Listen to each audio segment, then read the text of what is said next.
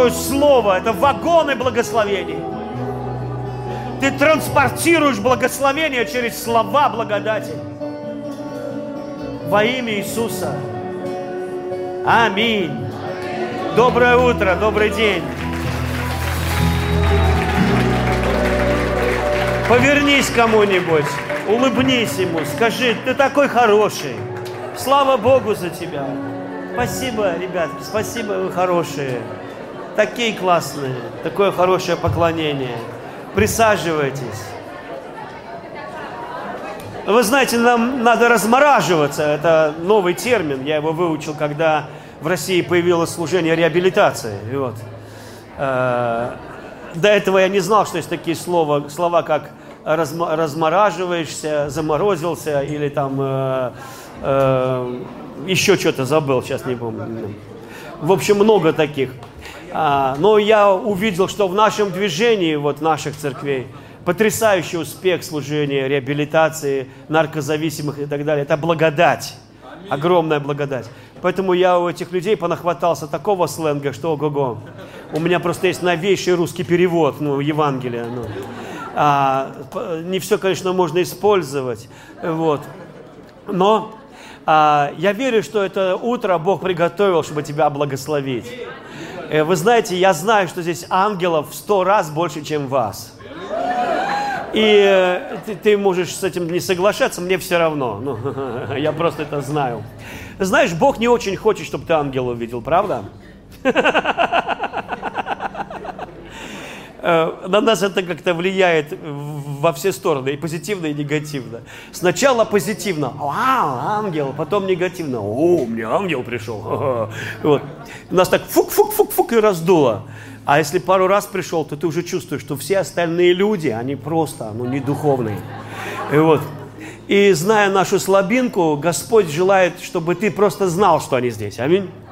Он не очень заинтересован в том, чтобы ты их видел, хотя я думаю, что мы будем видеть, когда надо. Конечно, есть такие видения, когда ты, я верю, я вижу, я вижу, я вижу. Но ты можешь таращиться в это в физическое пространство сколько угодно, а мы не видим их глазами.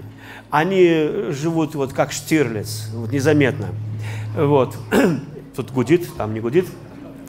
Вот, но Бог хочет, Он очень хочет – чтобы ты знал, что ты не один. Аминь. Я не только потому, что вокруг тебя братья и сестры, но чтобы ты знал, что ты в густой толпе Божьих ангелов. Многие христиане верят в бесов. Бесы есть, но они думают, что бесы на каждом высоком дереве, бесы в каждом подвале, бесы везде, везде бесы. Э, меня когда познакомили с бесами, это на библейской школе произошло я стал такой анкой-пулеметчицей, знаете, я с утра не вставал, пока всех бесов не расстреляю. Потом я понял, что это ну, не вариант, ну, нельзя так жить, это паранойя. Так можно сдвинуться. Палата номер 6, рядом с Наполеоном, между Гитлером и Наполеоном. Вот. И вы понимаете, то есть Бог хочет, чтобы ты знал, что а, те, кто с тобой, больше, чем те, кто в этом мире. А, когда Елисей а, был в городе, который сирийцы окружили, помните эту историю, да? И у него был слуга, нормальный человек, такой, как ты и я, такой же неверующий, шучу, ну, ну ладно. Ну вот, и обычный человек. И он э, просыпается утром, а они окружены, окружены. И тот что сказал? Горе нам говорит, капец. То есть за нами пришли, вот, ОМОН сирийский, знаете, там несколько тысяч человек, за одним пророком, за одним пророком, представляете? Вот, и вы видите реакцию Елисея, я, э, Елисей говорит, успокойся, те, кто с нами. Я даже думаю, это было так. Все отлично. Ты вот так вот, ты уже в туалет сходил по-большому, а кто-то рядом, все окей. Какой окей, какой окей, на всех убьют, на всех убьют, на всех убьют. Он говорит, те, кто с нами, больше, чем те, кто в мире. Вы знаете, люди с открытыми глазами, духовно открытыми глазами, у них шалом. О, Бог, и мне открой глаза. Тебе уже открыли. Куда тебе еще открывать? Библия говорит, что Бог открыл нам глаза. Ты молись, чтобы Он тебе просветил очи сердца. А просветить – это Слово Божье.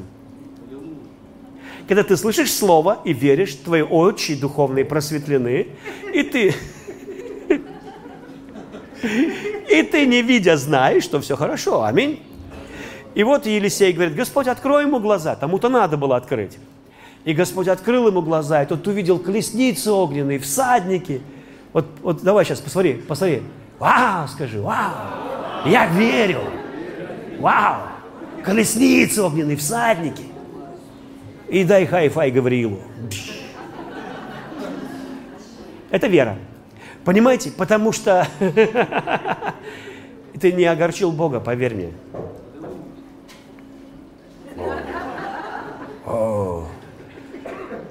Я понимаю, трудно. Но, вы знаете, мы живем верой. Вера – это уверенность в чем? Что такое уверенность? Дай хай Гавриилу. Уверенность. Уверенность – это когда я просто знаю, что Слово Божье истина. Мне не надо открывать глаза. Я знаю, что здесь тысячи ангелов. Я знаю, что, я, я знаю, что они обеспечивают меня от Бога. Я знаю, что у меня нет проблем. Потому что тех, кто со мной, больше, чем тех, кто в мире. Аминь. И тот, кто в нас, больше, чем все, что в этом мире. О, Боже мой, если бы христиане это поняли. Христиане мне напоминают самых неверующих людей в мире – Они как-то, знаете, верят, что вот там есть Бог, алые очи, вот там за Альфа Центаврой. Нет, Бог прямо в тебе. Аминь. И мы должны развивать эту идею до такой осознанности в нас, размышлять об этом, потому что Бог хочет, чтобы в нас были те же мысли и чувства, как у Иисуса Христа. И Библия говорит, что за Иисусом ходила толпа ангелов. И когда он ушел из пустыни, от, после поста за ним ходили тысячи ангелов, они служили ему. Никто их не видел.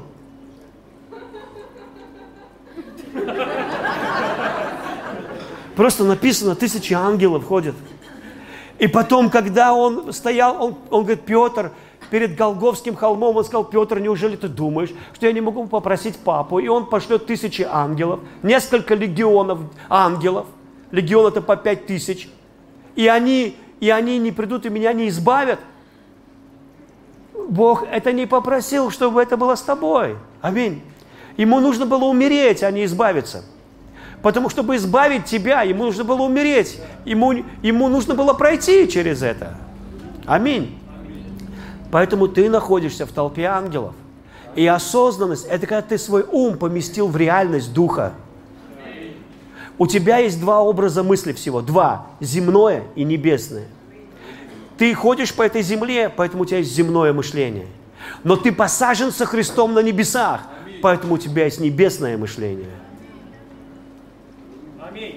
Библия говорит, что небесное, небесное мышление, оно э, даст тебе жизнь, а плотское смерть. И поэтому, когда ты в реальность себя небесного посвящаешь, твоя жизнь начинает быть сверхъестественной. Иисус говорит, вы были от мира, я вас взял от мира. Он говорит, вы говорите по-мирски, думаете по-мирски, вы мирские люди, вы, вы вам не дасте никакое чудо. Он говорит, а я от высших, вы от низших, я от высших. Вы думаете как низшие, а я думаю как высшие. А Библия говорит, что ты имеешь ум Христов. Просто используй свое небесное мышление. Начни верить в то, что тех, кто с тобой больше, что Слово Божье истина, что ты новая тварь во Христе Иисус. Начни жить в осознанности того, что сделал Иисус для тебя. Ты возрожденный свыше человек, новый человек. Аминь. Спасибо тебе, Иисус. Я понимаю, это я сегодня хочу поделиться одним словом, а завтра другим. Я завтра, я хотел сегодня, но вот а брат мой дорогой говорит, давай завтра больше народу будет, завтра. Ну, некоторые решили сегодня только прийти, да? Нет? Ну ладно. Сегодня тоже будет хорошо. Сегодня будет очень хорошо. Я начну с Августина. Ты всю нам книгу прочитаешь о Граде Небесном? Нет, нет, только, только, один, а, только один абзац. О Граде Небесном. Вот такая книга. Я читал. Высшее превосходство божества превышает способность нормальной речи языка. То есть высшее, высшее превосходство божества превышает способность нормальной речи. Потому что Бог поистине больше созерцаем, чем говорен. И существует поистине в большей мере, чем созерцаем. И поэтому самый лучший способ выразить его – это наслаждаться им.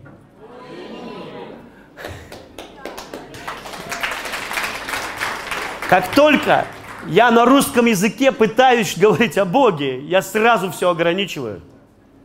Понимаете? Как только я пытаюсь какую-то мысль, духовную мысль выразить на русском языке, на английском языке, неважно, я сразу ограничиваю Бога, потому что Он более переживаем и созерцаем, и открывается тебе не в словах, а в переживании твоего сердца и дает тебе откровение. Вот почему Иоанн говорит, мы познали, то есть пережили любовь, которую имеет к нам Бог, и уверовали в нее. Мы знаем Бога, потому что мы пережили Бога, мы были в общении с Ним. И это общение часто, это не слова, которые Бог говорит в свои уши, а это ощущение и переживание Бога, которое сообщает тебе намного больше, чем просто слова. Вот почему в церкви должны быть переживания Бога. Бог хочет, чтобы ты его знал. Я рад, что я про Тонечку, свою жену, не в книжке прочитал. Вообще-то, если в книжке, это извращение. Пойми, у нас настоящее отношение. Она меня знает, я ее знаю. И поэтому Бог, Он хочет вот этого невероятного единения с нами – Бог хочет переживать тебя, чтобы ты переживал Его. Бог создал мир для одной цели. И я хочу поговорить об этом сегодня. Знаете, а, э, я уверен, что э, вот этот небольшой разговор сегодня о Троице, он откроет тебе глаза, просветит, вернее, твои глаза на то, кто ты в этой Троице, на то, на то что задумал Бог – Потому что, знаете, только в христианстве э, есть идея триединства, больше нигде нет. Ни в иудаизме, ни в, ни в мусульманстве нет этого. У них Бог один. Но потому что Троица очень сложно понимается. Ее очень сложно понять умом. Она более переживается, нежели понимается. И люди говорят, ну если это трудно понятно, значит это не от Бога. Послушай, у тебя есть гаджет, сотовый телефон в кармане или в сумке. Я не понимаю, как он работает. Это сложно для меня. Я не понимаю, как там оказывается картинка. Я не понимаю, как это идет в космос, на спутник, потом возвращается туда. Как я могу говорить с несколькими людьми одновременно, меня бы за эту штуку 500 лет назад сожгли бы на костре. Вы понимаете, я много чего не понимаю. Есть люди, которые понимают, я не понимаю. Я даже не понимаю, почему корова ест зеленую траву и дает белое молоко, а не зеленое. Я не понимаю. Я просто доверяю. Ну и вот, понимаете, есть много вещей, которые нам непонятно, куда уж там в Троицу. Но говорить о Троице сложно, сложно. Это, это вызов любому самому изощренному интеллекту. И то люди пытаются это человеческими словами объяснить. Они едины, он один, но три един. Поняли? То есть их трое, но он один. Поняли, да? Ну, он один, но их трое. Но он един, один, един, ну, втроем. Они одно, аминь. Но разные. И, и знаете, и, как, и, и, и, и иногда люди думают, давай его простим, Иисус не Господь. Нет, Господь. Именно Господь. И не просто они, они одинаковые. То есть разные, но одинаковые. То есть у них нет, что один больше другого. Папа равен сыну, сын равен папе, дух святой равен папе, дух святой равен сыну, сын равен святому духу. Ты скажешь, быть не может папа старше. Нет, Иисус был всегда. Аминь. Точно так же, как папа. Сложно, но интересно. Аминь. И, и от того, что это сложно, это не значит, что это неправда. Если у тебя Иисус не Господь, и еретик, прости, за, извиняюсь за, за правду. Потому что Иисус Господь. И Библия говорит, что Он Бог от начала сущий. И что все им и для Него создано. Ага. И знаешь что, вот если я папа, а у меня сын Марк, или сын Илья, у меня двое сыновей, и я не считаю, что мой сын Марк меньше, чем я, я за него отдам жизнь, если что. Я считаю его больше, чем я. Я желаю ему благословений больше, чем себе. Я заступаюсь за него больше, чем за себя. За себя промолчу, за него заступлюсь. Я почитаю моего сына больше, чем я, хотя он родился позже, чем я, и я его родил, а не он меня родил. Чуть-чуть понятно? Вот почему для Бога Отца сын – это то же самое, что он, даже может быть больше. А для сына папа больше, чем Иисус, и он поклоняется Отцу. Понимаете, да? Ну, чуть-чуть. Скажи, а? Это нормально. Знаешь, самая нормальная реакция на Слово Божье. А? Вообще, я, я верю, что церковь должна проснуться. Да. Я, я знаю, что э, пробуждение может прийти по разным причинам. Одних людей разбудил храп собственной церкви. Другие проснулись от боли. Но самое лучшее пробуждение – это от ласковых слов Иисуса Христа. Аминь. Это когда, вот знаете, бывает, мама будет, сыночек, вставай, мой хороший, каникулы. И ты такой, уа, каникулы. Это не то, что вот я как вспомню в детстве, это вот это вот, знаете. Ну, я знаю сейчас уже поколение. И меня уже начинало вот, я до школы, там три минуты идти, я полчаса шел после пионерской зорьки.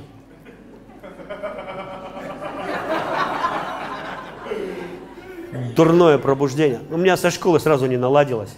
Я понял, что школу надо просто пережить.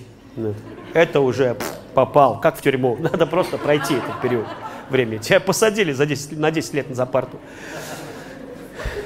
И ну, у некоторых более удачная была школа, я не спорю. Ну вот, а, итак, Бог Отец, Сын и Дух Святой, они одно. И я об этом побольше поговорю, но я хочу рассказать, почему это так. Понимаете, у Бога, а, они когда втроем собрались, Отец, Сын и Святой Дух, ты сразу читаешь, первый раз, когда Троица собирается вместе в Библии, она звучит так. «Сотворим человека по образу нашему, по подобию нашему». Давид знал тайну Троицы в пророческе – может быть, он не все понимал. Я уверен, что он ничего почти не понимал. Потому что пророки, они высказывали какие-то слова, но не понимали, что они сказали часто. И они ждали времени, когда это будет открыто им. Поэтому я думаю, что когда Давид сказал фразу «сказал Господь Господу моему, сиди одесную меня», в оригинале написано «сказал Яхве Элохиму», это Господь Духов, Яхве это Бог, Элохим Господь Духов. Сиди одесную меня, доколе я положу врагов но, э, у подножия ног твоих, врагов твоих у подножия ног твоих. То есть мы видим, что Давид говорил уже о, о еще об одном Боге. Но в Бытие мы встречаем, в Бытие с первой книги, в первой главе мы читаем заговор Бога. Вы знаете, люди верят во всемирный заговор. Пшеницу всю сделали такой – это такой, это вот там есть миллиардеры, они сговорились. И действительно, в Библии прослеживается такая ниточка, э, не красной нитью, но такая, знаете, есть некий такой заговор, есть такие какие-то антихристы время от времени. Но, э, э, по, но до того, как сговорились цари земные, вы читали второй псалом? Напрасно князья совещаются вместе. Мы сразу, сразу, князья совещаются вместе, вы понимаете? а ты первое слово упустил напрасно. Понимаете? И, и, и, и против Господа, и против помазанника его. Видите, опять о Христе. И там написано, целуйте сына, чтобы я не прогневался, ибо гнев его возгорится вскоре. И вот здесь, знаете, такое странное, Бог как-то не объясняет. Я всегда говорил, папочка, ну почему ты не объясняешь? Люди думают, что ты такой вот не поцеловал сына. На!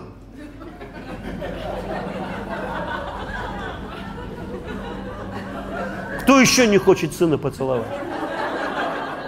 Вы понимаете? Э, но э, они думают, что ты как бы злой, вот ты чуть что сразу гневаешься, что ты капризная тетка с перекрещенными губами, с комплексом отверженности.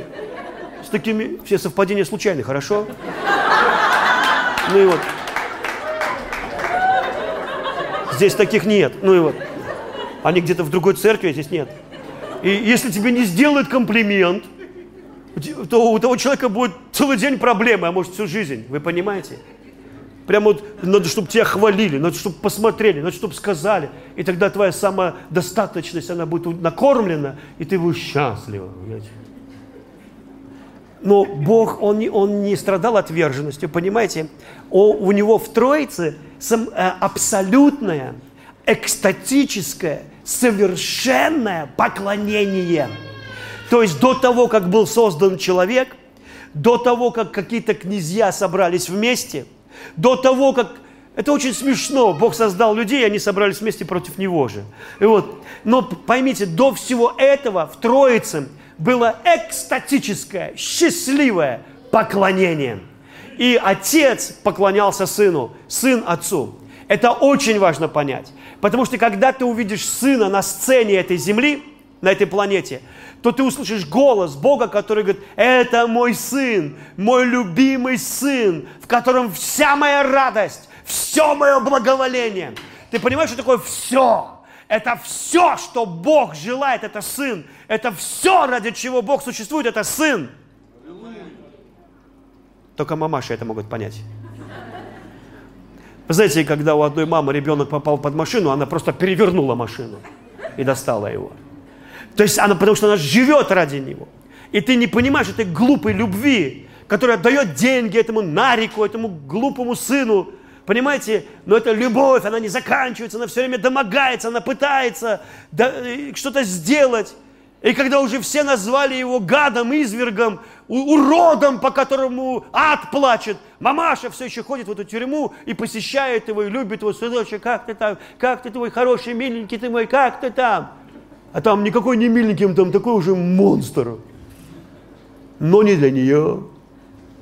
И мы немножечко на нашей земной жизни что-то можем понять о божественной любви на своей шкуре. Немножечко. Когда подрастаем, когда немножко зрелыми становимся, когда свои дети появляются, мы немножечко что-то можем понять. Потому что Бог сотворил нас по образу своему и подобию своему. И нам не чужды божественные ощущения и эмоции. Аминь. И, и, и когда Бог э, э, задумал человека, у него был, я знаю, что когда Троица собралась вместе, их глаза были счастливы. Они смотрели друг на друга.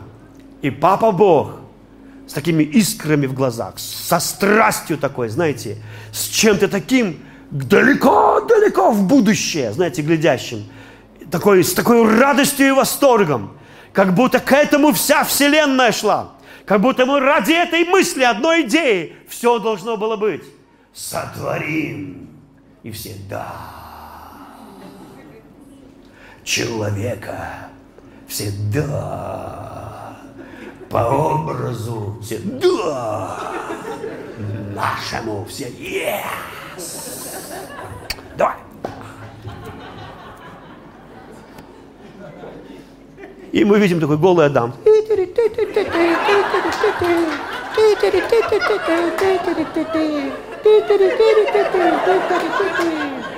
Аминь.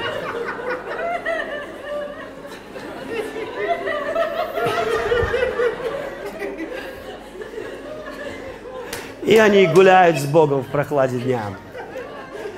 Но в христианской, знаете, мысли у нас кое-что неправильно. Мы думаем, что Адам, гад, все испортил сожрал не с того дерева. И мы теперь паримся всем человечеством, размножились и мучаемся. Ну и вот. И потому что он сожрал не с того дерева, вы понимаете? А как мы сейчас жили счастливо? У нас бы было много миллиардов. Ну, понимаете?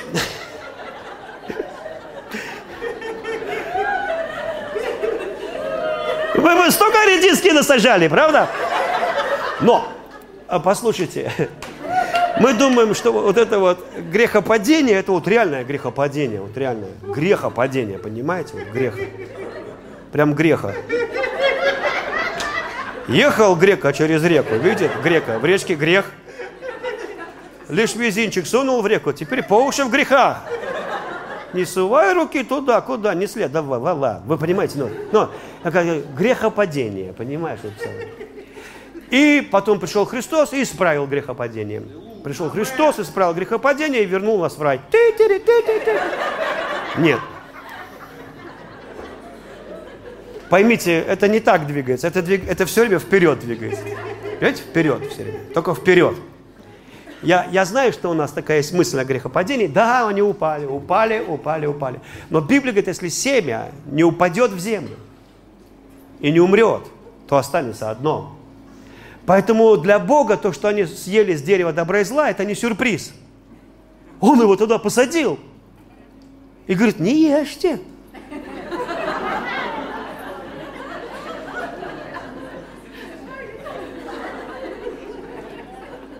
Угу. Я говорю, Господь, ты сам виноват. Зачем вообще это надо было туда сажать? Так бы сейчас... Папы рискуют. Мама бы, если Бог был мама, он бы просто срубил бы дерево. Мама бы срубила и сказала, дети, живите нормально, все нормально, нет дерева. Живите, что хотите. Но, понимаете, когда Бог сказал, сотворим человека по образу нашему, по подобию нашему, да владычествует они, оказывается, боги не выковываются из глины. Оказывается, боги не получаются из глины и духа только. Боги получаются из боли, из смерти, из агонии, из ада, из рая. Боги получаются из слова – Боги проходят через горнило, э, э, ковку, как серебро. Бог выковывается в кучах ошибок. И этот ингредиент счастья варится из продуктов сплошных поражений. Но в итоге получается что-то очень вкусное и настоящее. Бога нельзя просто взять глину, дунуть и назвать это Богом – Потому что у Троицы не зря был хитрый взгляд, когда они задумали человека.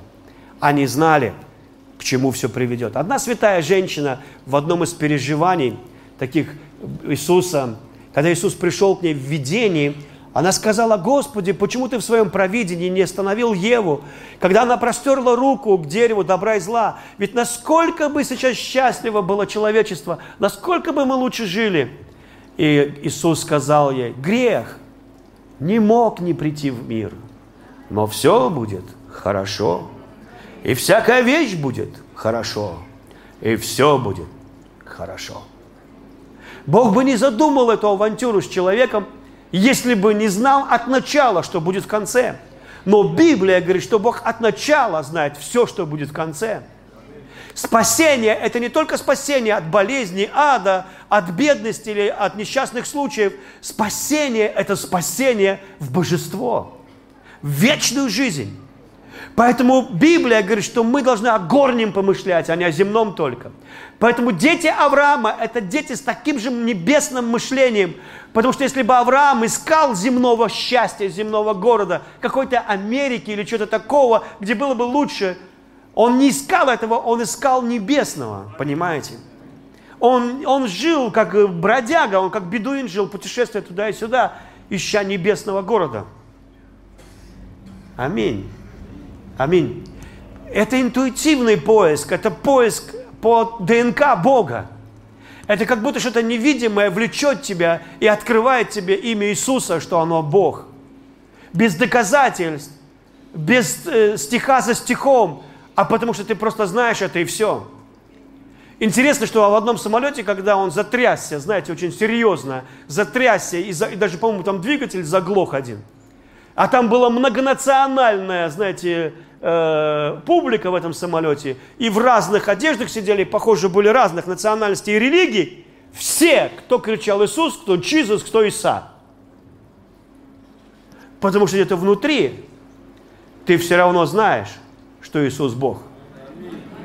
Потому что когда они тебя делали, ты, тебя начинает влечь к твоему Творцу, к твоему Создателю. И бывает, человек приходит в церковь, он пришел первый раз, и каждая клеточка его естества вдруг начинает знать, что Иисус Господь. Потому что там Божье присутствие. Аминь. Итак, в Троице было совершенное экстатическое поклонение. Я, и когда Бог сотворил человека, Он не сотворил его, чтобы человек добавил что-то в счастье Троицы. Он приглашает человека в готовое. Вы можете прочитать об этом притче, когда Иисус говорит, стол накрыт, все тучное заклано, вины налиты, все накрыто, готово, приходите.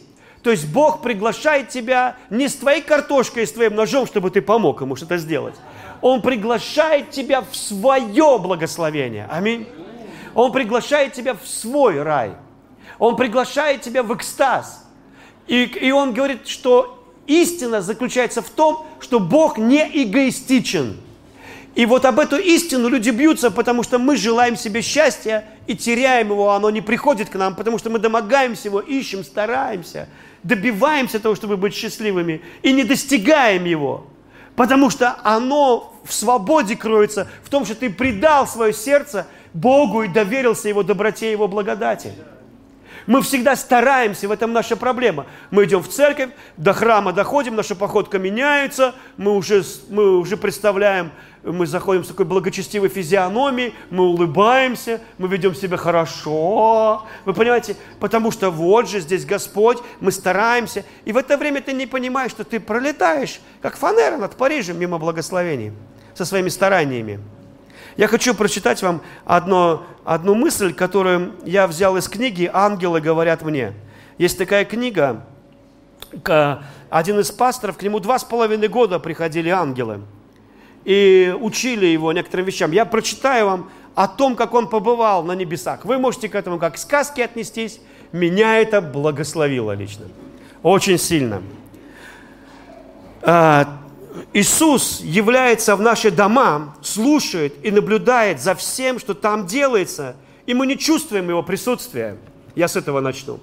Просто Он э, переживал Бога, и Бог открыл ему, что в любом доме, в любом месте есть Иисус. Он, он везде, Он вездесущий. Он и на небе, но и Он с нами. Разве вы не читали «Я с вами во все дни»? Аминь. Кто сидишь на кухне, ты не видишь Иисуса – но Он с тобой. Ты разговариваешь, ты не слышишь, не видишь Иисуса, но Он с тобой. Он слышит каждую твою речь, Он все время с тобой. И что такое вера? Это жить в осознанности того, что Иисус с тобой. Верить в это. И дальше. «Э, повсюду было много ангелов, и их невозможно было счесть. Потом я увидел свою церковь, которая была полна ангелов. Там было больше небесных существ, чем людей я обратил внимание, что на небесах отсутствовала, слушайте внимательно, та набожность, которую люди стремятся иметь, думая о Боге. Ее не было. Атмосфера была легкой, счастливой, свободной, и не чувствовалось нужды напрягаться, стараться выдавить из себя благочестие. Я был свободен. Мне не нужно было дважды обдумывать слово, бояться кого-то обидеть, ибо в небесах царило полное доверие. Я никогда не забуду всего этого. Бог подчеркнул, что люди должны прекратить заботу о каких-то внешних обязанностях. Господь показал мне людей, которые стараются иметь понятия и мысли, как у Бога, стараются думать и говорить правильно, и вовремя сказать нужное слово. Господь подчеркнул, это все касается только меня. Вы, не должны, вы должны служить мне, идти путем моим, вложить руку свою в мою руку и открыть мне сердце. Тогда вы испытаете, что значит ходить со мной. Позвольте мне самому исполнять те обязанности, которые принадлежат мне. И я исполню мои обетования. И не обману вас, я не обманул вас до тех, до сегодня. Ни одного из обетований не осталось неисполненным. Если и, еще я слышал там про, э, э, поразительные вещи. Одно из них было что? Что деньги невысоко ценятся на небе, а только тогда, когда ты их употребляешь на дело Божье, так невысоко. Понимаете, не особо. Но он говорит, позвольте мне самому сделать эту работу касательно вашего поведения, вашей святости. Перестаньте стараться выдавливать из себя что-то там, какое-то благочестие или еще. Успокойся. Войди в его радость. Доверься его присутствию в твоей жизни. Живи. Понимаете, мы очень часто, я понимаю, что иногда надо какое-то усилие прилагать, чтобы не гневаться, не, не, не орать на кого-то. Я, я это все не отвергаю. Я просто говорю, что люди превратили это в Евангелие, а это не Евангелие. Евангелие – это быть в Троице. Евангелие – это включение в Троице. Вот теперь слушайте, началось. Иисус говорит, там было толпы, знаете, людей. Меня иногда обвиняют. Сергей, ты проповедовал в церкви, где якобы еретики. Как ты так свое имя вот в этой церкви опозорил, проповедовал у еретиков? Послушайте, я не знаю часто, куда я еду. Иисус кому только не проповедовал. За это его, кстати, распяли.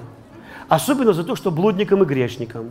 Он проповедовал в секте фарисеев, в секте садукеев, законников. Он во всех аудиториях проповедовал. Понимаете? Но я хочу сейчас вот что сказать. Я хочу сказать, что когда Иисус обращался к этим людям, которые отвергали Его, Он говорил следующее. Таким, не беспокойтесь, не парьтесь. Никто не может прийти ко мне, если это ему не дано от Отца. Он говорит, я и Отец одно. Помните, он это говорит? И потом он говорит, и никто не может прийти к Отцу только через меня. Послушай, ты можешь сложить ножки крестиком, дышать левой ноздрой, выдыхать правым, замкнуть энергию, соединить все чакры. Съесть бутерброд с мочой, облиться холодной водой. У тебя может быть самая лучшая диета, так что даже евреи в пустыне не ели того, что ты. Их манна просто отдыхать по сравнению с твоим рационом. Ты можешь бегать в, в лосинах поджатыми ягодицами, в наушниках и так далее. Нет проблем но ты никогда не достигнешь совершенства. Вы понимаете? Все равно однажды эта девочка с персиком станет бабушкой с курагой. И кто-то видел эту картину. Я, я тебе я не отговариваю там от правильного питания, сейчас просто у нас зомби-апокалипсис на правильное питание. У нас вся планета сдвинулась.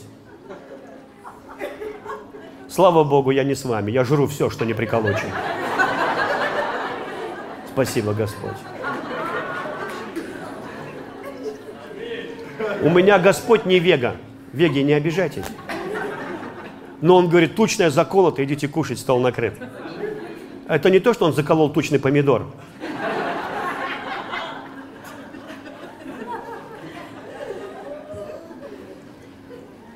Ладно, не буду вас смущать. Хорошо. Ну, просто в одном, бигма, в одном стейке целая поляна. Знаешь, мне надо сажать целую лужайку, чтобы получить то, что в стейке. А у меня не два желудка, один. Это корова, о, все время жует. А я сожрал один стейк, и все, я в нирване. Все чакры открыты. Я готов слушать голос Господа.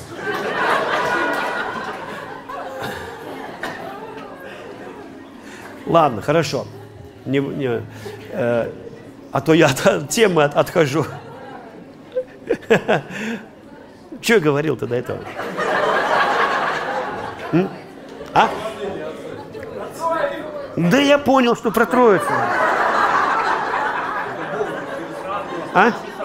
А никто не может прийти к Отцу только через меня. Итак, доступ к Отцу идет через, через Иисуса. Объясняю почему. Дело в том, что Иисус это жених. Так, теперь будьте внимательны, хорошо? Это жених. Если, если жених приводит невесту, кому он приводит невесту? К отцу. Аминь. То есть он знакомит ее с отцом. Кто находит жениху невесту в древнем мире, не сейчас? Отец. Аминь. Понятно, да, теперь? Раньше именно так было. Папа шел, выбирал тебе невесту и говорит, сынок, познакомься, вот теперь кого ты любишь. Ты такой, привет. Она, привет. Вот так все начинается. Ты, слава богу, не косая. А? Папа, спасибо, что не косая. Она еще и богатая. Ну, это я понимаю, это не важно. Главное, что и ноги нормальные. Ну, вот, понимаете, нет. И дальше уже начинаешь любить то, что получилось. Правда или нет? Но кто лучше всех знает, какая должна быть невеста у, у, у сына? У кого? Папа. Я часто говорю моим детям, дети, вы прежде чем познакомьте, покажите, вот папа, мне вот эта девочка нравится, и покажите мне на нее. Мне иногда надо один раз посмотреть, потому что мне 51. А тебе мало еще. А любовь зла. Бывает. Полюбишь и козла. А потому что когда приходит пора любить, важно, чтобы нормальный человек мимо проходил. Вы понимаете? Потому что можно влюбиться во все. Ты скажешь, это же любовь. Нет, это у тебя просто все созрело.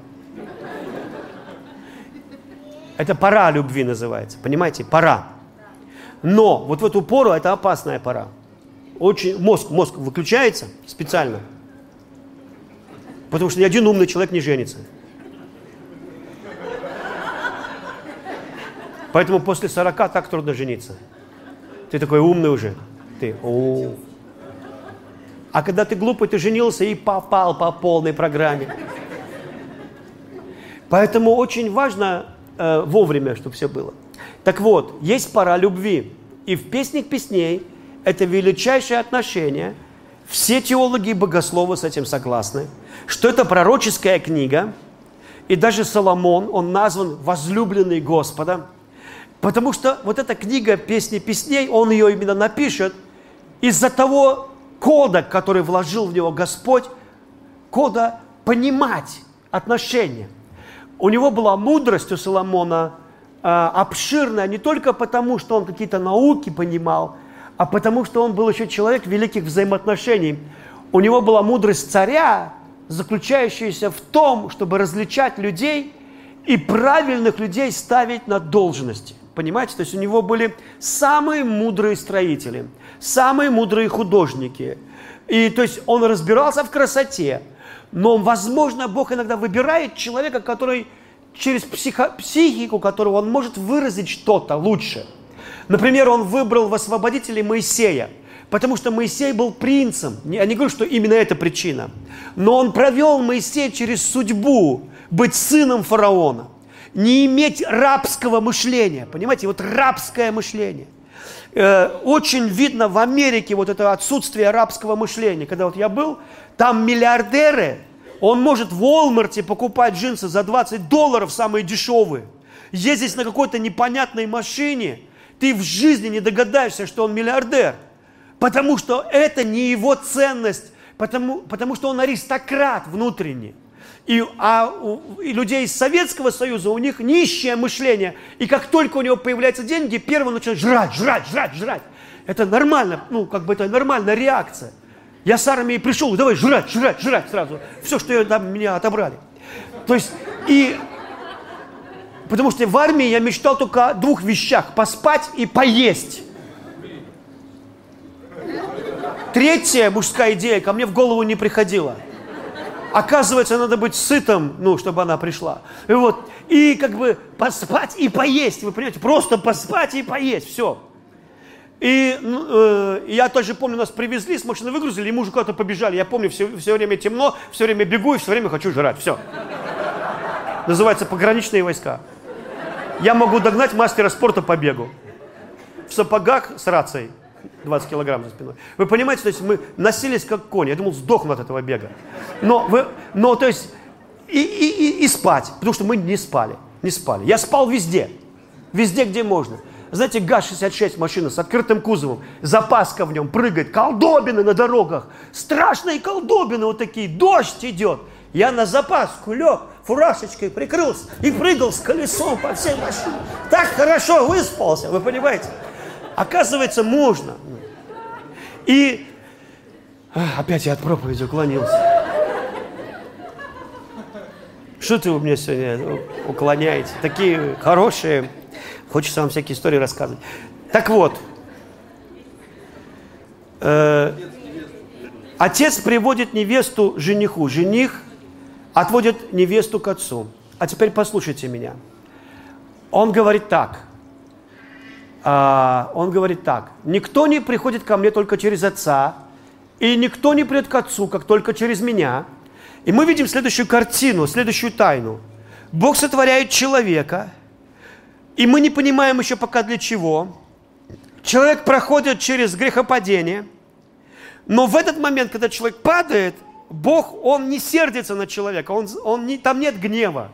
Там нет такого, что Адам хрясь яблоко, начинает темнеть небо, он такой откусил землетрясение, тьма наполнила его, свет ушел, и стоит такой греховный Адам. И в этот момент Танос падает с неба, Танос, терминатор, Бог. Кто сожрал яблоко? Адам в кусты такой, кусты. Кто-то сожрал яблоко. Адам! Адам такой выходит из кустов в лопухах. Весь в фиговых листьях. Фиговые листья там написано. От этого слова произошло другое слово. Фигня. Ну и вот. Адам выходит из кустов. А мы... А что это у тебя, Адам? А мы тут с Евой играем в этих... Просто я голый. Кто тебе сказал? Не ел ли ты? Он, а сейчас, минуточку, Ева, тебя тоже зовут. Ева выходит такая. Вот так в лопухах. Просто она обнаружила еще что-то, что надо прикрыть. Чего нет у Адама. И вот, и вы знаете, и он такой, Ева, Бог хочет с тобой поговорить, иди сюда. И Ева стоит перед Господом. Адам за Еву спрятался. С тех пор у нас мужик за остановкой прячется, а баба голосует. И вот он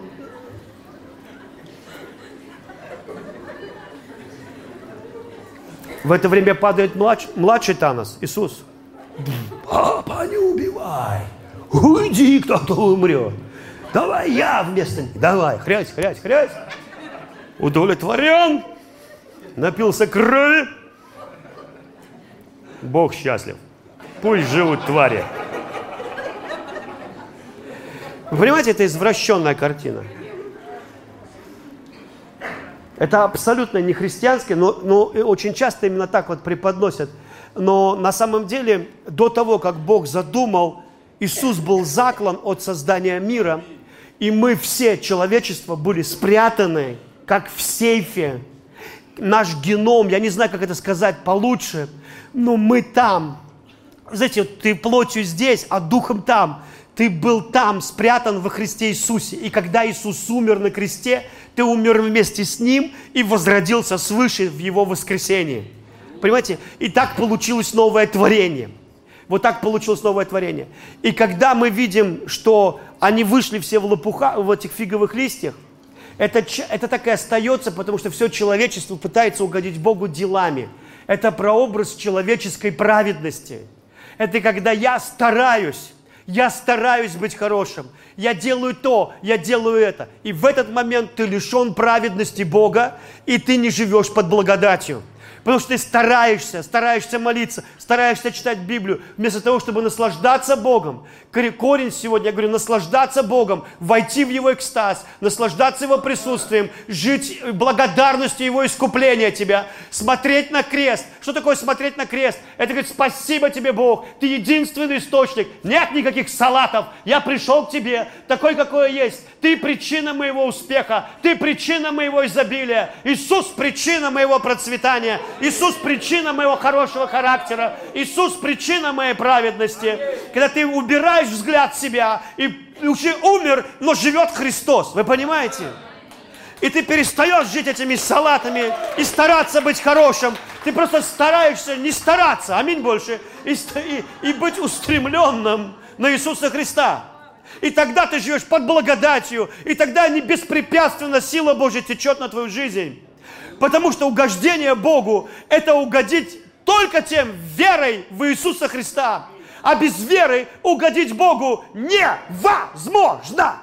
Потому что вся наша праведность – это просто этот салат, запачканная одежда. И это фиговые листья. И, и люди гордятся своей листвой. у кого-то много листвы, и они смотрят на того, у кого нет листвы. И говорит, и не стыдно тебе, человек ты, без лист. Ай-яй-яй, срам видать. Срам видать, я тебе говорю, видать срам. Ты сколько молишься? Он такой, у него такой маленький такой. Я молюсь 10 минут. 10 минут. Смотри, сколько надо молиться. Вот здесь 4 часа, 4 слоя листвы. И вот здесь 4 слоя листвы. Что это такое? Ты так далеко не уйдешь с этим пестиком.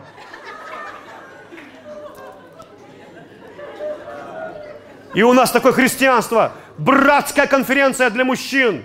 Крепкие орешки. Значит, нет, послушай сюда. Ты не своей силой, вы понимаете?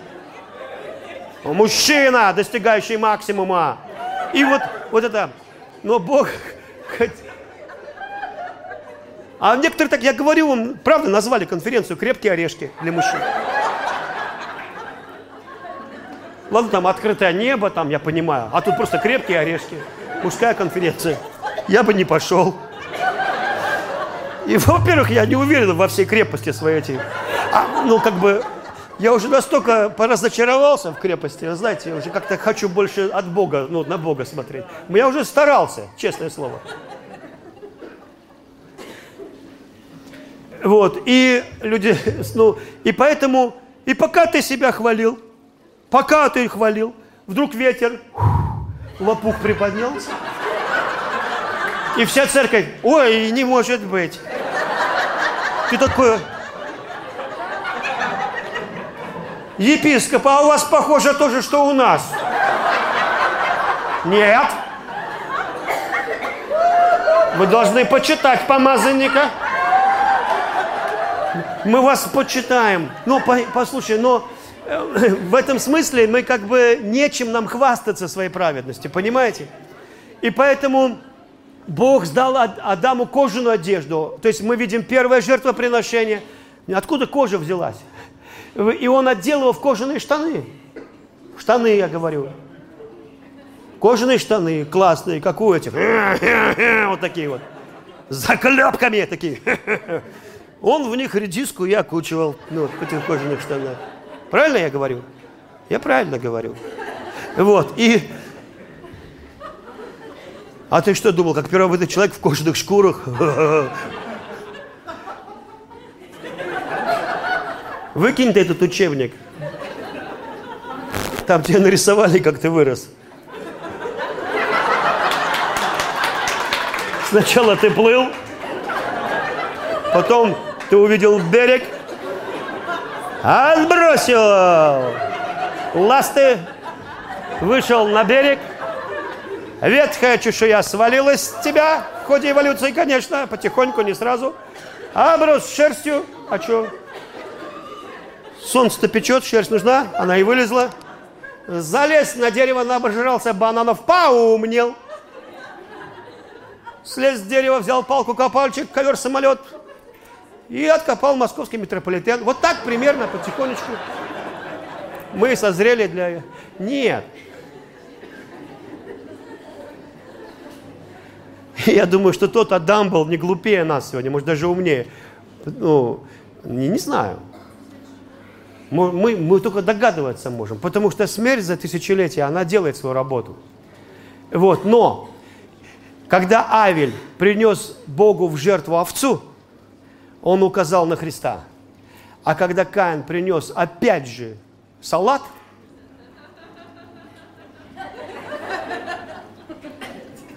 греческий, и Бог отверг салат.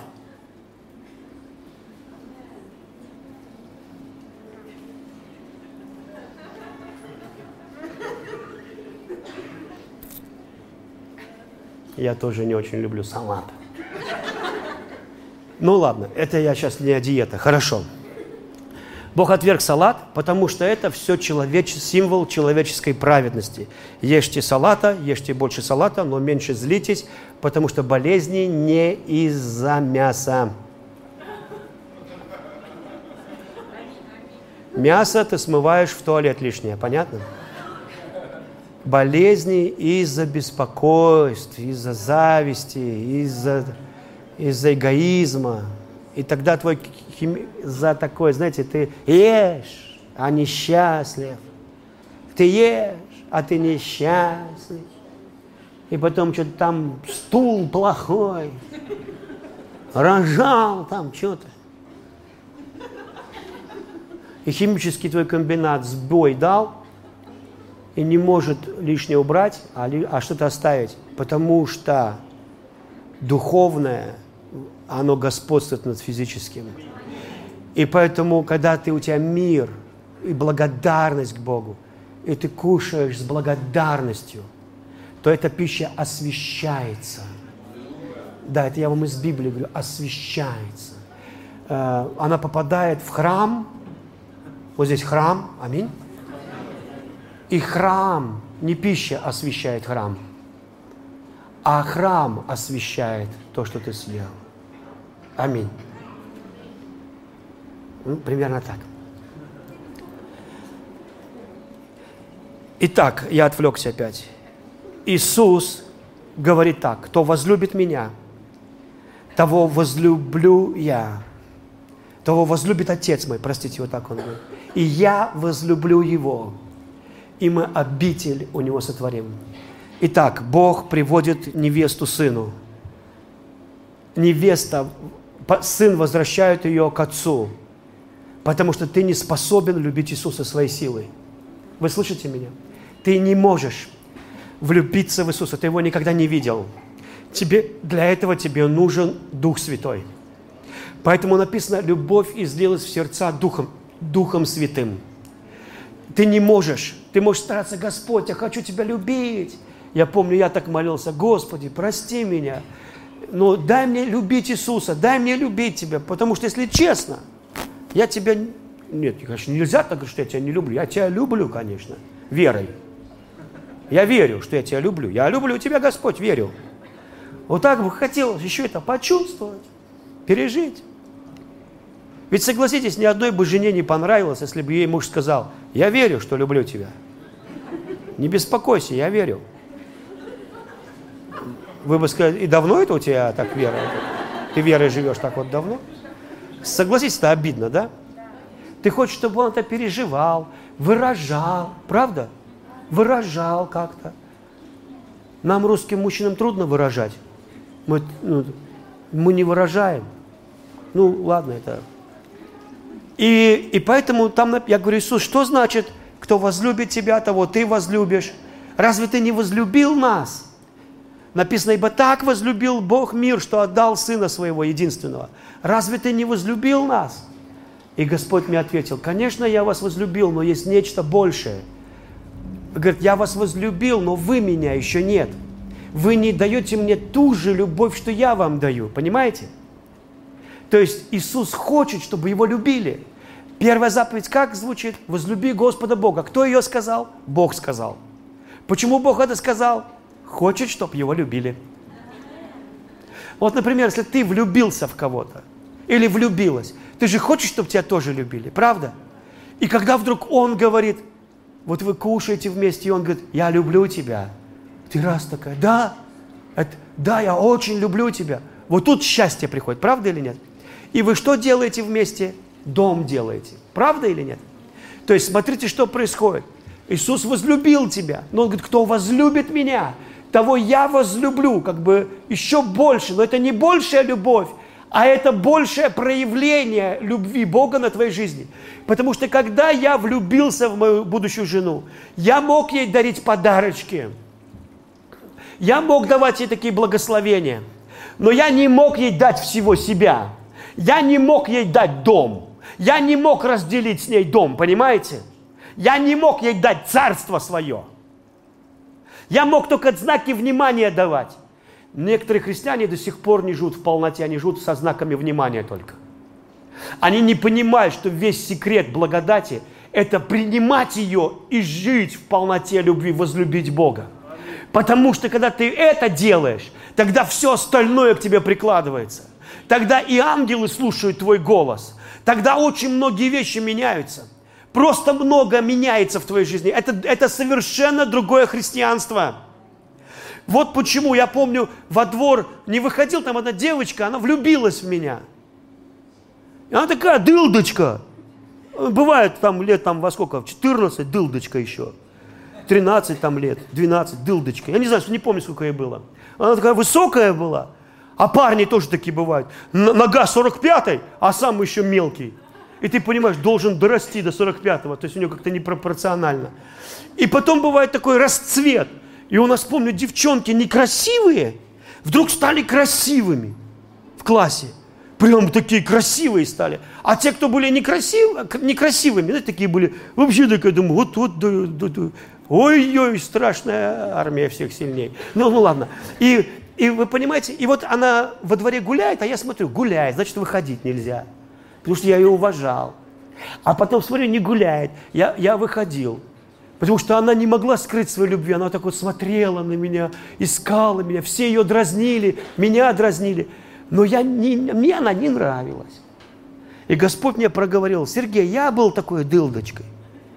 Я домогался тебя, ходил в окна, заглядывал, искал тебя, давал тебе слова, посылал тебе избавление, отвечал на твои молитвы, показывал тебе, вот он я, я живой. А вот тут, помнишь, ты помолился? А помнишь, ты вообще еще неверующий был, ты маленький был маленький был, там о Боге тебе никто не рассказывал, и ты подошел к картине, а там три креста, и посередине Иисус. И ты говоришь, папа, кто это? Он говорит, Иисус. А ты говоришь, а за что его? А, бандиты поймали его, распяли его. За что? Да просто хороший человек, ни за что. И вдруг помнишь вот это ощущение, вот это ощущение. Тук-тук-тук, стою у дверей, стучу. Кто откроет? Я войду и буду жить в нем. Помнишь? Но ты просто не расшифровал, что надо открыть дверь. Но ты же слышал ощущение. Мой папа чего-то не знает.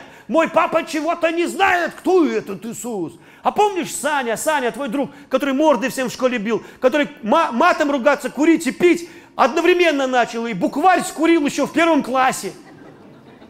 Он первый тебе рассказал имя Иисус, после папы, который сказал, ты Иисус. Саня тебе сказал, когда вы стояли у дверей, стояли у дверей, чтобы в бассейн отпроситься. Какой бассейн? У нас в городе нет бассейна. Как папа тебя может отпустить туда, где нет бассейна? Бассейн – это огромная техническая труба заводская. У вас такие в Москве, знаете, оттуда пар идет. Вот это был наш бассейн. Там техническая вода остывает, ты в ней купаешься, тепло было. Вообще, как я не стал суперменом, это просто загадка. В Америке, кто там купается, обычно их суперспособности потом просыпаются. То ли светится, то ли растягиваются, то ли обсыпаются, как песок, и потом опять собираются. Вы понимаете, ну что-то должно было произойти. И Саня, помню этот, вот, ну, вообще на верующего не похож. Говорит, Серега, а ты скажи во имя Иисуса, пусть папка отпустит меня в бассейн и тебя отпустит. Я говорю, во имя Иисуса. Он говорит, два имя Иисуса, все что угодно получается. Я говорю, я не знаю, откуда это Саня взял. Я постучал, позвонил в дверь, зашел, пап, а, перед дверью, во имя Иисуса, пусть папа отпустит меня в бассейн. Захожу, пап, отпусти нас, Саня, в бассейн. Идите. Я полдороги думал об этом. Как он мог нас отпустить в этот бассейн? Я помню, там купаемся, один пацан всплывает, а у него на голове лежит то, чем он в туалет сходил, ровно. И как бы говорит, это он! Я больше в этот бассейн не ходил, потому что думаю, ну нет, я не, не хочу там, супер, там не суперменом, там вот этим станешь. И больше не ходил туда. Но во имя Иисуса работало. А помнишь, в армии в армии, помнишь, все пацаны, поехали мы на службу, 36-й километр. А пацаны говорят, Серега, ты один у нас с девками не спал. Ну что ты прям не мужик? Вот там они стоят, остановимся, посадишь, отвезешь их туда, ну где служишь, там у нас будка есть. А я так не хотел. Я не хотел, потому что я не знаю почему, какое-то внутри меня было роковое ощущение, ощущение рока. Я не знаю даже, как объяснить. Но я же не верующий, с чего бы нет. Ну все, надо же как-то по, попробовать. Ну, по, посадил в машину, а она ломается всю дорогу сверхъестественно. Не едет, проехать куда-то, ломается. А у меня ремень, на ремне сумка с патронами, два рожка. И они вот давят вот сюда. Поэтому я ремень расстегнул, а газ 60, 66 газ а так откидывается кабина. И где-то на дорогу упала, слетели сумки, все этот, патроны мои на дорогу упали. Там за один тебя порвут. А у меня два рожка с патронами пропало. Я приезжаю, когда на эту службу, мне уже не до девчонок, у меня патронов нет. Я уже молюсь, я говорю, Господь, неведомому Богу, сделай чудо, пусть патроны найдутся. И пацаны едут медленно назад, на дорогу светят, по рации мне говорят, Серега, все, нашли, нашли. Я, фу, можно девчонками заняться. Пошел в лес, а там темно в Карелии, знаете, темнота. Вот так вот руку не видно. Иней на камнях, я с камня прыгаю, подскальзываюсь. Никогда до этого этого не было, только в этот день. И чувствую, я мордой во что-то лечу. А куда лечу, не знаю, темно. Я руки перед собой выставляю. И вот тут шрам у меня, это Господь говорит, Серега, не надо тебе вот это, вот понимаете, вот этот вот шрам. Я вот так вот распорол руку, ничего не вижу, держу, кровь идет, думаю, может, вену порез, я же не знаю, не вижу, кровь течет. На Луну там вышел, на Луну смотреть. А такая радость.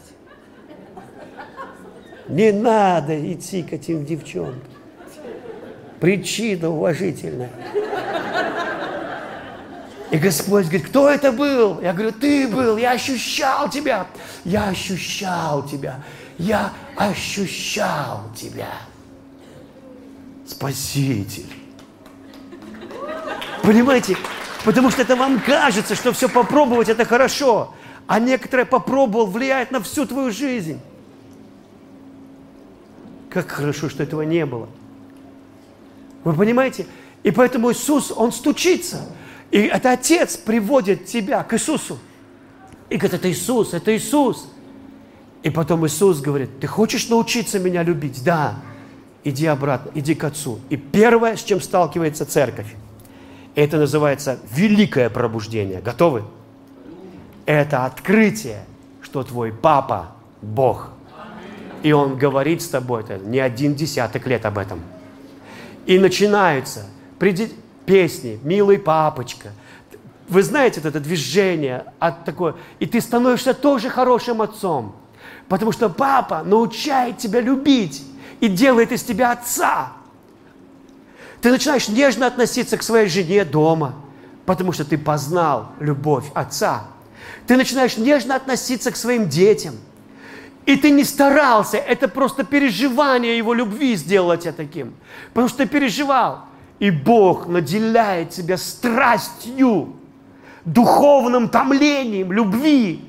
Он готовит невесту сыну. И знаете, что он считает? Что невеста равноподобна Христу. Вы слышите меня? Сотворим человека по образу нашему, по подобию нашему. И знаете, как он относится к, э, к невесте? Так же сильно любит ее, как сына. Ну, не знаю. Я вот даже вот просто смотрю, Марик с какой-нибудь девочкой подружился, и я начинаю к ней хорошо относиться. Потом смотрю, не, не, не, это ему не понравилось, другая. Ну ладно, думаю, забыли. Так, следующий. Ну, понимаете, то есть ты, э, это, это, это как-то происходит, они как будто входят в твой дом. Кто-то входит в твой дом. И вот теперь папа приводит невесту к сыну. И тут начинаются самые великие отношения, которые были. Ты узнаешь разницу между христианином, который любит Иисуса, и, и, и который нет. И когда Бог, а теперь готовы, когда Бог приведет тебя на небо, и ты зайдешь в дом Отца, вы слышите меня? Ты сразу будешь знать, что это твой отец. И он скажет, дитя, посмотри, видишь вот на той горе твой замок, твой, тот дворец? Это твой дом. С садами, с ангелами, со всем, что там, твой дом. А ты скажешь, папа, мне не нужно дворец. Я хочу жить в твоем доме. Я хочу быть столпом в доме Бога моего. И он посмотрит и скажет, это твой выбор это твой выбор. Добро пожаловать в дом Отца. Понимаете? И потому что здесь мы мерим какими-то делами нашу жизнь. На небе дела придут за тобой но они, твоя жизнь не мерится делами, она мерится отношениями. Она мерится отношениями. Кто много любит, кому много прощено, тот много любит. И поэтому первая заповедь – возлюби Господа Бога твоего всем сердцем, всем твоим разумением. И Бог берет тебя в экстаз своего поклонения, в свою Троицу. Потому что ты не добавишь туда своего. Это Он приводит тебя в свою радость. Это не Он говорит, да, я войду в твою радость. Это Он говорит, ты войди в мою радость. Потому что многое христианство, оно такое, как один юноша прекрасный мне написал. Пастор Сергей, я молюсь, молюсь, пою, пою, пою, пою, молюсь, молюсь, пою, пою, молюсь, молюсь, и ничего. Мне хотелось сказать, так у тебя еще все хорошо. Вон там старший брат пахал, пахал, пахал, пахал на папу, как папа Карло, а ему даже козленка не дали, а ты только молишься и поешь. Так и у того даже неплохо дела. Я знаю другого человека, он каждый день козла в жертву приносил. Каждый день. Вдруг дети согрешили, вдруг от чего. Человек непорочный, богобоязненный, удаляющийся от зла. А у него все дети в один день умерли, и жена ушла к другому. Не знаю, может, не к другому, но ушла. Вы понимаете? Все, весь бизнес рухнул. А ты еще, у тебя все вообще все хорошо, продолжай петь. И такие люди, а что такое, пастор Сергей?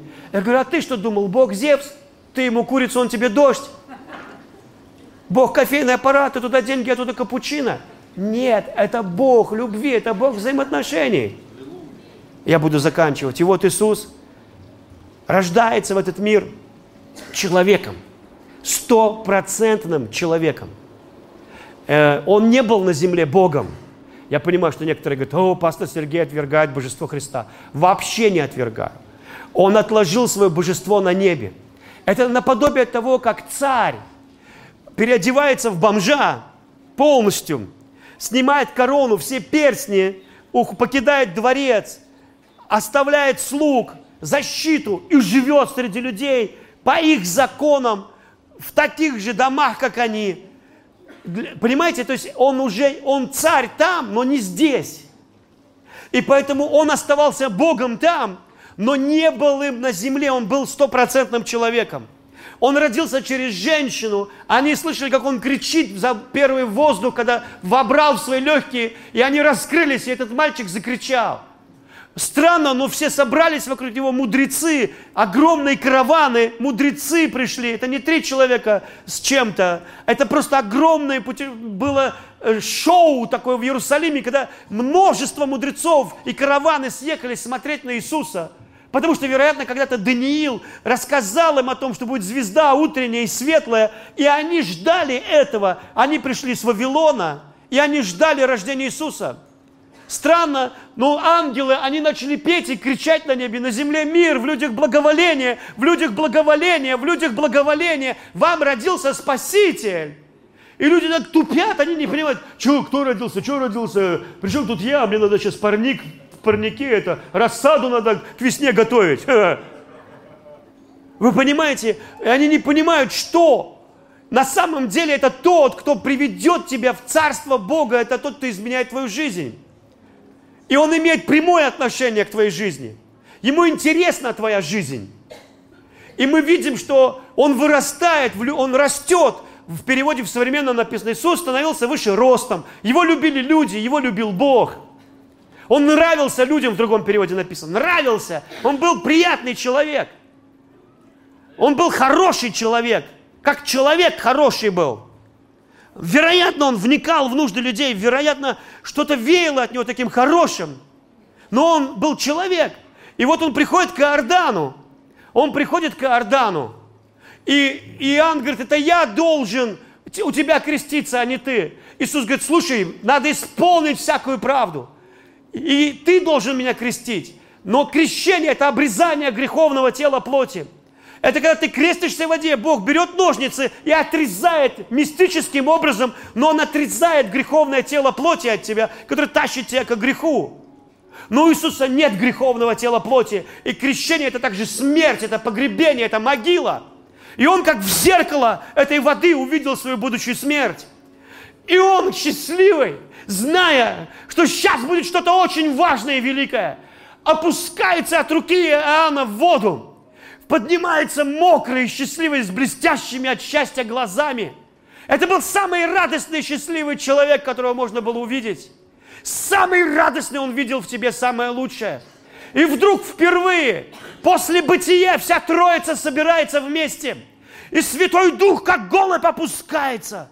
Недавно я был, и один человек, он держит голубей. Я говорю, покажи, зачем, что такого в голубях, почему тебе такая страсть, эти голубятни? И он взял и кинул голубя в небо, двоих. И они поднялись на два километра и исчезли в небе, их не видно было. Он говорит, когда есть ветер, они на три километра поднимаются. И потом он выпустил других голубей, и там помахал какой-то этой палкой с белым чем-то, я не знаю. И, и вдруг эти голуби начали падать вниз, как орлы. Я не знал, что они так падают. Сто с чем-то километров в час летят вниз. И они падают, и такие раз по спирали. И потом спираль делают раз с такой скоростью. И они падают, и они опускаются. И я представил себе эту картину, как этот дух в телесном виде, как голубь, сошел на Иисуса и сел на него. И папа, тот, кто мир создал вместе, они втроем, говорит, это мой сын, в нем вся моя радость.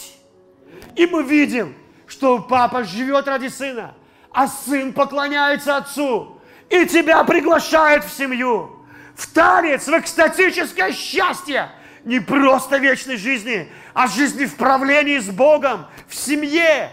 Вот почему он сказал с блестящими глазами, сотворим человека по образу нашему, по подобию нашему. И сотворил из праха земного, но боги невеста не выковывается из глины, не только из глины, но и крови, из страданий, из Сына, из ребер человека и Бога Иисуса Христа. И Дух, и в огонь, и вода, все это, и кровь, они свидетельствуют, что ты рожденный свыше от Бога человек. Новое творение, посаженное со Христом. И ты думаешь либо земным, вот этим человеческим, как редиска, как рассада, как дела, что за сериал, какие вещи сейчас происходят. Или ты говоришь, Бог, я хочу туда, я хочу в небесное, я хочу тебя знать. Я не думаю о том, чтобы жить без грехов. Это не моя уже проблема.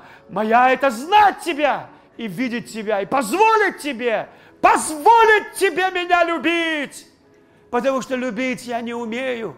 Позволить тебе меня обнимать, позволить Богу излить все, что Он хочет, познакомить меня с Сыном. Я так хочу этого. Я больше всего хочу этого.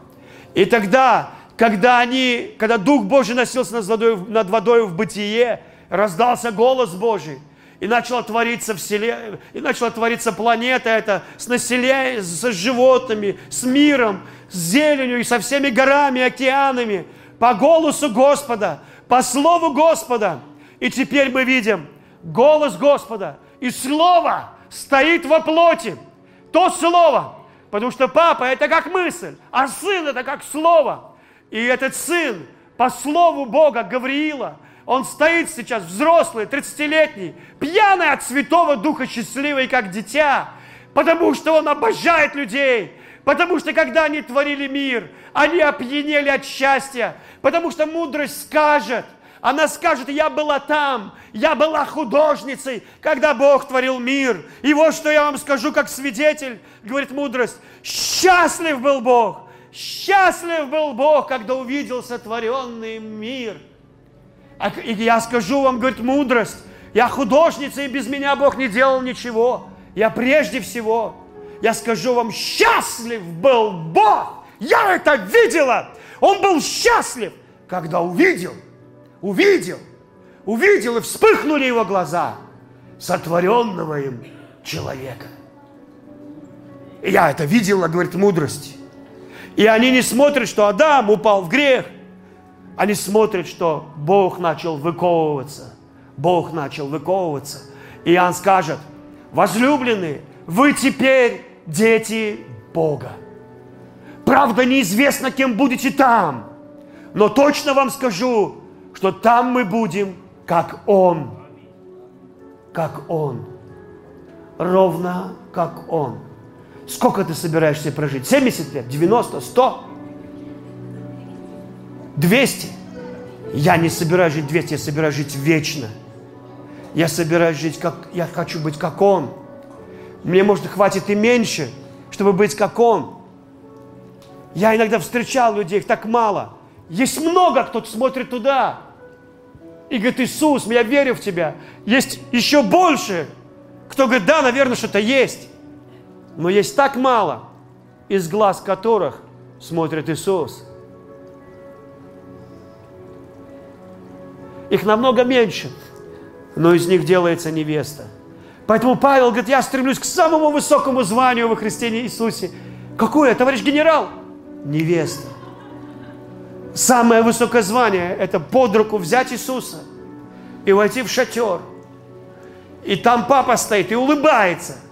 Улыбается, довольный, довольный. И тогда все вот так вот склоняют колено, когда благословляет тебя Отец. Склоняют колено, кладут свои венцы. Церковь и Христос равно подобные, равно подобные, равно подобные. И Бог кладет на них руки, как Авраам на своих детей, как Яков, потому что они клали руки. И они заходят в шатер славы. И это даже невозможно описать. Невозможно описать. И эта невеста знает от начала и до конца. Вся моя вера и моя жизнь не я. Он искупил меня. Этот парень вот этот парень, который рядом со мной, он искупил меня. Он пошел, убил дракона, залез в башню, достал меня оттуда, разбудил меня поцелуями. Он не будил меня, как какой-нибудь евангелист, который взял, скинул церковь с дивана на беговую дорожку мирового евангелизма. Она посмотрела, дала ему гонорар, помахала рукой и легла на диван. Потому что трижды написано в песнях песней, не будите невесты, не будите невесты, не умеете, не будите. И потом ты читаешь, как это делает жених. Он вел меня в дом пира. Говорю по-русски. Он вел меня в винный погреб. Мы спустились и там стояли бутылки, покрытые пылью. Он взял одну, и на ней появились впервые отпечатки пальцев. Никто до этого ее не трогал.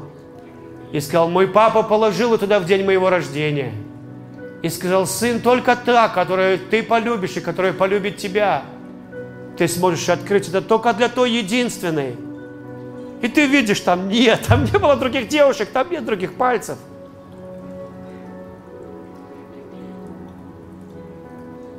Круто. И потом там написано, не будите невесты. Вот он мелькает за решеткой, за дверью. Я слышу голос его, голос возлюбленного мой. Встань, возлюбленная моя. Вау. Весна пришла. Потому что это зима. Нет смысла не спать зимой. Весна пришла. И потом, говорит, гранатовые деревья распустились, птицы поют, журчат ручьи повсюду, повсюду эти цикады, повсюду красота. Встань, возлюбленная, побежим. И ты просыпаешься, как маленькая девочка, как пьяный, пьяная от каникул, от весны, от того, что ничего делать не надо, от того, что папа дома, мама дома, и все хорошо, и уже пахнет на кухне блинами, и можно побежать и повеселиться. Каникулы! И кажется, они будут все вечно. И поэтому Бог, Он не хочет тебя напугать колымой, чтобы ты захотел в рай. Он хочет, чтобы ты понял, насколько дико Иисус любит тебя, что пошел на холм Голгофы. Насколько Он желал тебя, как томилось Его сердце. И самое величайшее пробуждение, которое когда-либо будет, оно будет из-за крика, из духа церкви. Гряди, Господи! Я изнемогаю от любви! Я изнемогаю! И такая слава придет. И церковь поднимется. Она поднимется в воздух. А что тут будет? Я не знаю. Ничего хорошего. Лучше тебе взлететь. Отец, и я благодарю Тебя, что Ты предназначил Церковь Славы Божьей именно для славы Божьей. Я благодарю Тебя, что Ты хочешь крестить нас в эту любовь. Потому что все эти человеческие проблемы готовы мы пережить и пройти. Иногда бывает так больно. Послушайте, в этой жизни бывает так больно. И ты говоришь, Господи, ну почему умер этот человек? Почему этот человек разводится со мной? Почему мой сын такую боль мне причиняет? Но почему так больно на этой планете жить? Потому что эта планета называется Земля. Это великий огород, а могила семян и для воскрешения богов. И если ты мудрый человек, ты посмотришь на тех, кто приносит боль, и скажешь спасибо тебе, потому что вся боль, которую я переживаю, она из нее будет выковано мое счастье. И этот, я наслажусь, насла, я тебе про, эти проигрыши и невзгоды, они сделают меня лучше. Когда ты Бог это вот на кого я презрю, на смиренного, сокрушенного духом. Пока ты не сокрушишься духом, вот твоя жена, баба твоя, она должна то, она должна это. И ты такой несокрушенный.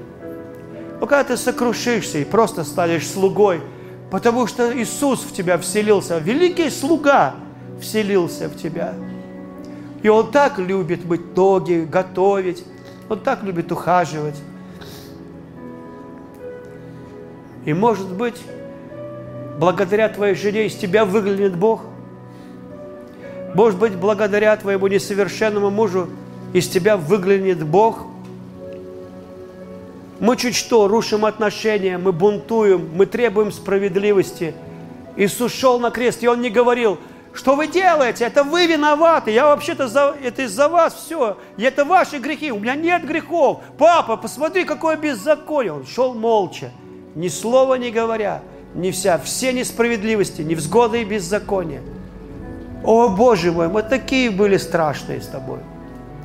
Он нас так полюбил, а мы в грехах а мы, нам Иисус безразличен. А Он ходит, заглядывает к нам в окошко, как эта дылдочка, и домогается этой любви, ищет ее, стучит. Вот почему я знаю, что точно вам скажу, есть ад. Есть ад. Если вам кто-то скажет, что ада нет, не верьте, есть ад. Потому что Библия говорит, что большие воды не могут потушить любви есть ад. Вы даже не представляете. Вам может показаться сложным то, что я скажу. Именно потому, что есть любовь, есть ад. Именно потому, что есть любовь. Потому что мы даже не представляем с вами, насколько мы бываем злыми, все время давая пощечину за пощечину Иисусу, отвергая Его доброту отвергая его любовь. А он все равно. Но наша жизнь не длинная. И пять глупых дев бегут за маслом. А перед смертью не надышишься, не надышишься перед смертью, не успеешь ты полюбить Бога. Нет времени уже любить Бога, надо чемоданы собирать, нет времени масло искать, нет времени. И поэтому пока ты жив, пока еще есть суббота, а завтра воскресенье. Просто люби того, кто рядом. И скажи, Бог, дай мне эту силу. Я был, завтра об этом расскажу, больше. Я был у Олби Пирсона. Это человек, который пророчествовал в мою жизнь. Когда я его увидел, я закричал в сердце, о Бог, я хочу быть как Олби Пирсон. Я хочу быть как Олби Пирсон. Потом думаю, ну нельзя же быть как Олби Пирсон, он же человек. Надо быть как Иисус. А потом, так, Иисус, так Олби Пирсон, как Иисус. С него, из него смотрит Иисус. Конечно, Иисус смотрит из тебя тоже. Я вижу его. Через иногда такую пленочку забот. Через занавесочку подглядывает из тебя, выглядывает веселый Иисус через занавесочку проблем. Выглядывает такой,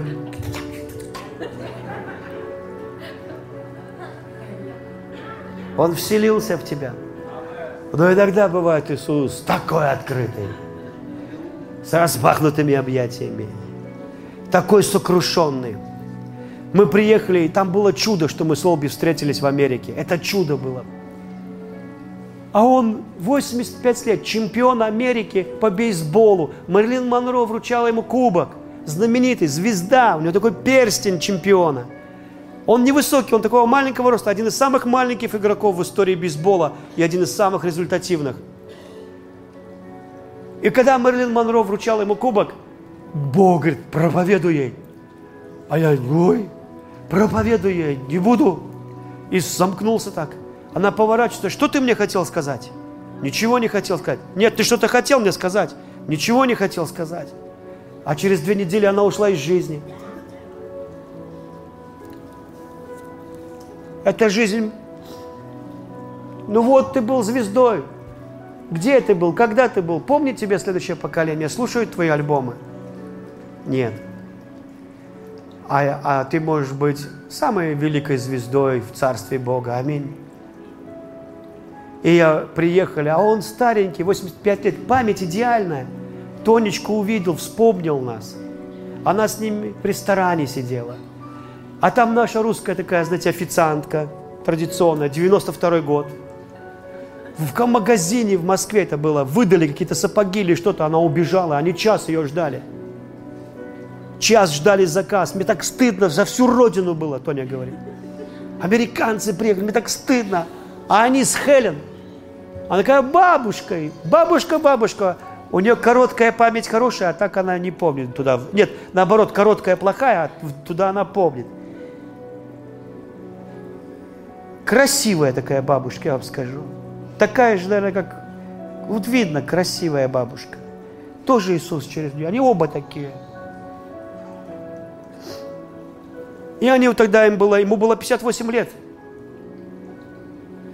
И они веселые в этом ресторане, веселые такие, счастливые. Официантки нет час. Потом она принесла, они поели, дали ей чаевые 100 долларов – а зарплата тогда 40 долларов в месяц была. И Олби обнял ее, как доченьку, и говорит, как тебя любит Иисус. И это наша русская стоит, руки трясутся, 100 баксов в руке трясутся, тушь течет. Рождается свыше, принимает Иисуса. А я с некоторыми братьями, ну не с вашими, с вашими классно, но я помню с некоторыми, я боялся с ними в ресторан ходить. Они разбогатели, но они не аристократы.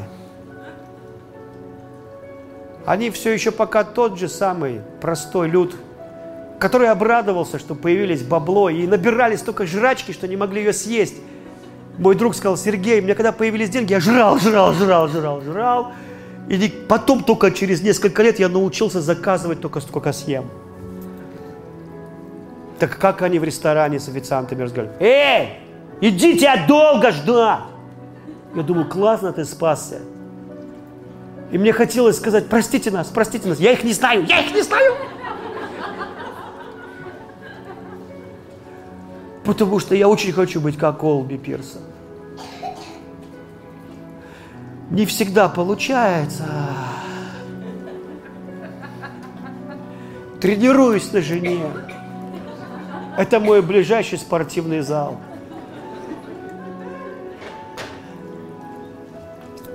Но уже намного лучше. Отец во имя Иисуса, Ты сказал, я презрю на кроткого, сокрушенного духом и того, кто трепещет, как Ромео трепещет перед Джульеттой. Берет ее за, не за руку даже, за кружева платье, за, за, за, за, просто за манжет. И и не может взглянуть на нее. И благодарен за каждый взгляд, за то, что можно посмотреть просто. Вот когда мы так трепещем перед Словом, потому что Иисус Слово, вот и вся твоя задача, потому что Дух Святой, Он будет делать всю остальную работу. Я вас благословляю прямо сейчас именем Иисуса. Именем Иисуса. Я верю, что что-то в духе глубокое-глубокое произойдет в тебе.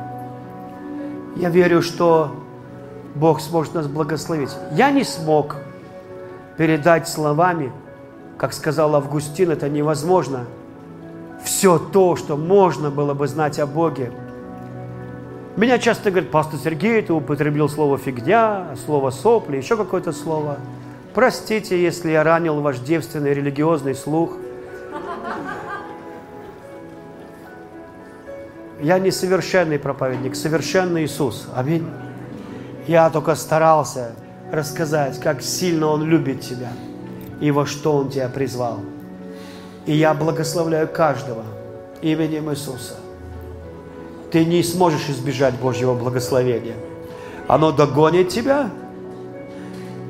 и уже ты будешь видеть его на этой неделе, и будешь исцелен в своем теле во имя Иисуса. Пусть чудеса происходят в твоем позвоночнике. Если ты нуждаешься в исцелении от грыжи, исцеляется во имя Иисуса. Щитовидная железа, поджелудочная железа во имя Иисуса. Сахарный диабет ушел. Потому что папа хочет тебя полностью починить во имя Иисуса. Потому что ему хочется, чтобы у тебя ничего не болело, колени не болели, вены были здоровы прямо сейчас во имя Иисуса. На ногах, вены, капилляры. Будьте целостны, здоровы во имя Иисуса. Пусть, пусть э, обновление придет в твою душу, в твое тело. Благословение. Прямо сейчас. Пусть деньги к тебе придут. Я благодарю Тебя, Господь. Вы знаете, я хочу вам сказать, сейчас точно последнее. У меня полгода, ну, может, чуть больше, не было ни одного нормального сна. Ну, то есть какие-то все дурацкие. И а я так люблю сны от Бога. Бог, ты знаешь. Они, любой голос от Бога, это что-то, что дает жизнь. А тут нет и нет. И я просто для вашей веры, не чтоб... Я одна сестренка очень хорошая, такая пророческая сестра. Она мне говорит, пастор Сергей, мне сон приснился про вас, что вы стоите, проповедуете, за вами вот эта бочка ваша на молодежном служении, а за вами стоит такое существо высокое, оно светится изнутри белым светом. И она рассказывает, что это было все время. И потом она говорит, я была на каком-то служении, и опять проповедуете, такое существо за вами. И мальчик слепой был среди людей. Я подошла к нему, хотела ну, сказать, что Бог может исцелить. И папа в гневе этого мальчика, это сон, она рассказывает, подбежал ко мне в гневе, выколол мне глаза. И я подумал, какой кошмар, я хотела добра. И вдруг смотрю, я физически не вижу, а вижу в духе. Я вижу в духе, вы проповедуете, за вами стоит это белое существо. И вы говорите, Бог исцеляет. И из ваших уст начинаются слова, а потом летят предметы. И вы сказали, Бог дает глаза. Я увидел, как летят глаза. И люди исцелились. Я исцелился, мальчик исцелился. И вы, что бы ни говорили, это все превращалось в предметы. И некоторые люди, жаждущие, они сидели и говорили, да, это мое и это приходило в их жизнь. А другие просто наблюдали, как будто это что-то очередное, и это пролетало мимо них. Послушайте, вот почему Иисус сказал, наблюдайте за собой, как вы слушаете. Потому что я хочу сказать, что Бог тебя исцеляет. И хочу сказать, что Бог хочет наладить твой финансовый, твою финансовую жизнь. Я, я говорю, что деньги к тебе приходят во имя Иисуса Христа. Я благодарю, что успех, которого ты желаешь, он приходит в твою жизнь. обновление приходит. И грыжи межпозвонковые уходят во имя Иисуса. И какая-то, какой-то человек, у него как бы мышцы натянуты, неправильно, как ну, тонус мышечный, из-за этого боли. Я, не знаю, я просто слышу, что это уходит во имя Иисуса Христа прямо сейчас. Как будто вот перетянутые жилы и мышцы. Расслабиться, и ты исцеляешься во имя Иисуса. И мужские болезни исцеляются прямо сейчас. Именем Иисуса. Ты стоишь на месте чуда, сидишь на месте чуда и стоишь. Именем Иисуса будь исцелен. Я благодарю Тебя, Господь. Завтра мы дальше будем двигаться. Давайте мы поклонимся Богу немножко, и ты можешь помолиться также.